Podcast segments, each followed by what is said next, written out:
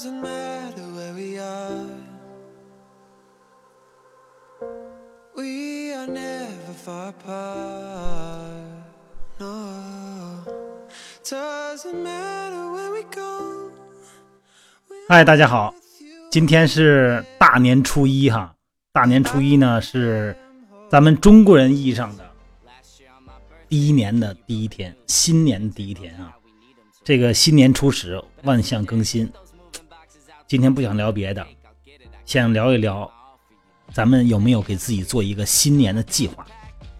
有没有一份二零一七年的清单，定一个方向？看了一篇文章哈，这个文章里边呢，人家就谈到了给自己定了一个方向。我想想看呢，我心里边呢，哎，也正好投射出他这种心态。没有方向的航船，他肯定就会经不起惊涛骇浪的，没准就打转了啊！咱们不能重复二零一六年的。好，咱们大家一起看看，有没有这种感觉？你的清单里边应不应该也列入这几项？第一个呢，就是要拒绝。因为你看，我个人就属于那种讨好型的人格，我的性格吧，就是天生有那种哎想应想应和别人那一面，呃不喜欢看到别人不高兴，就不太善于拒绝人。那这种性格呢，带来的直接结果是什么？不懂得拒绝，你甭管对方提什么要求，有很多时候嘛，答应了以后自己干起来特别难受。别人提个要求，其实可能也就随意说，然后我呢就尽量的去满足。结果后来我就发现，真的特别尴尬。呃，有的东西我也干不了。其实啊，你要是参加某个活动、吃个饭什么的哈，呃，真的也就是打个酱油，并没有帮助过，真没起到什么太大作用帮助别人，而且只能让自己呢因为忙碌而显得特别狼狈。所以说这样呢，他就特别违心感觉。所以说，我觉得二零一七年我得更多的说个不字儿。我办不了的事儿，我也不答应人家，我也不嫌难看啊。第二是专注，拒绝其他的事情，专注一件事情。李彦宏不就说了吗？自己每天早上起来特别早，因为心里边急，觉得机会太多，一定要决定把哪些机会放弃。人家马云也说了，其实真正的意义上的机会并不多，就好像是地上跑了十个兔子。正确的做法是紧紧盯住其中的一只，而不是一会儿盯住这只，一会儿盯那只，你哪只也逮不着。紧盯着一只兔子就是专注啊！几乎所有人都能那个有所成就的人哈，都是因为专注一两件事，而不是让其他的事让人弄得眼花缭乱，机会都好像全是机会，实际上你什么也做不好。你看这个曼联队传奇的教练哈，亚历山大·费格森，这个他的这个领导力啊，秘密之一就是专注，他称之为排除干扰的艺术。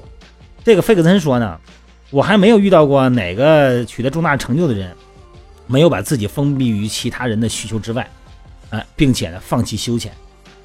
他的这个就说这个足球巨星 C 罗啊，C 罗不抽烟不喝酒，知道什么时候起什么时候睡，控制自己的时间啊，这样这样做可以让一个球员呢尽可能长的停留在巅峰状态。所以说，二零一七年我要把注意力和精力百分之九十五以上全部投入到。不能超过三件事上专注的做一件事啊。第三呢是自律，咱们以前聊过啊，自律让人更自由。你看这个心理学大师西斯赞赞特米哈伊，这个译音我也弄不准啊，就就这哥们儿，他说呀，人类对创意存在一个很大的误解啊，人们认为创意呢是不经意间来临的，因此呢是无法控制的随机事件，而创意工作者呢工作呢习惯往往都是啊很不羁的。但真实的实际上情况是什么样的呢？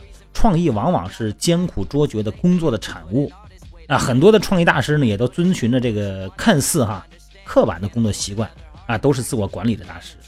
尤其是那些保持着持久创造力的大师，他们呢都在这个三个方面保持着高度的自律。第一呢，他们更善于管理好自己的身体健康，这身体他不糟践。第二呢，控制好自己的情绪。第三呢。管理好自己的学习能力，保持好的身体状态呢？那肯定你就是持续工作的一个前提条件。你没有身体，一切都是零啊。那么保持好的情绪呢，可以让你的注意力更好的集中到你的工作上，不必分心。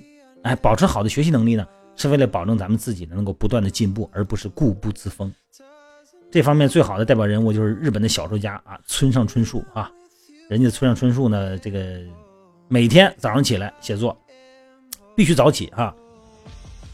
然后呢，拒绝夜生活，跑步、游泳一个小时。同时呢，他在每部写作的时间的间隙，会翻译很多文学大师的作品。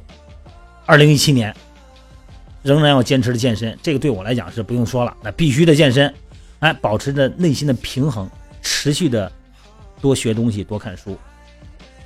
第四呢，就是好奇啊，人呢这个天生有无穷的好奇心，有的人呢更容易沉浸到自己的内心世界。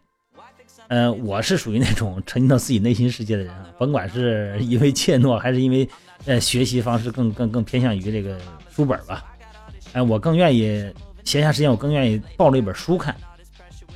但是到了一定阶段以后呢，这个内向式的成长呢，会遇到一个问题，你会在更多的自己熟悉的世界里打转转，啊，突破式的生长呢，变得越来越困难，因为你接触陌生的人和事儿变得越来越少，受到的陌生刺激呢也变少。所以说呢，你看今年我这个整个二零一六年，这个二零一七年，我今年准备，二零一六年我本来就在海口待了一年，二零一七年呢，我要有新的计划，肯定也要去一个陌生的地方。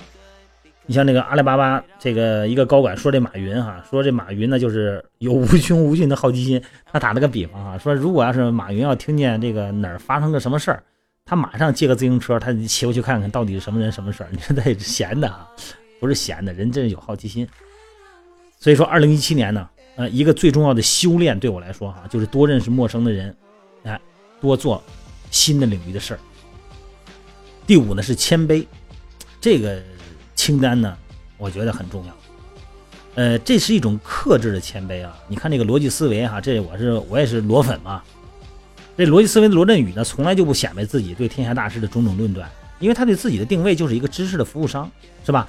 啊，要本分的把前沿的碎片化的知识梳理过来，然后通过语言和节目哎传递给大家。商人并并不那个什么，人就是一种商业行为嘛，很好。从来不显示自己多有情怀啊，对这个天下大事有多少看法，哎，人家非常谦卑。这个个人看法这个东西啊，的确是个人的，而且呢，人人都有，而且每个人啊都认为自己才是对的。另一方面呢，谦卑呢还包括着时刻得记住自己该做的事儿是什么。所以说，二零一七年呢，呃，做自己应该做的事儿，呃，要跟那个有见识的人多交流啊，多学习，读更多的有价值书，然后呢，对其他的事儿呢都保持着谦卑之心。所以说，这是我二零一七年的这个。计划哈，还有我这个清单吧，真是把这个东西吧写到日记上，然后呢，经常的看看，提醒一下自己。不知道咱们朋友们，二零一七年的计划是什么？有没有写到纸上，白纸黑字的记下来，时刻提醒着自己，不要忘了今年的给自己的目标和方向。好了，祝二零一七年所有的朋友们健康快乐，心想事成。Home isn't where you are, who you're with. And it doesn't matter where we are. We are never far apart.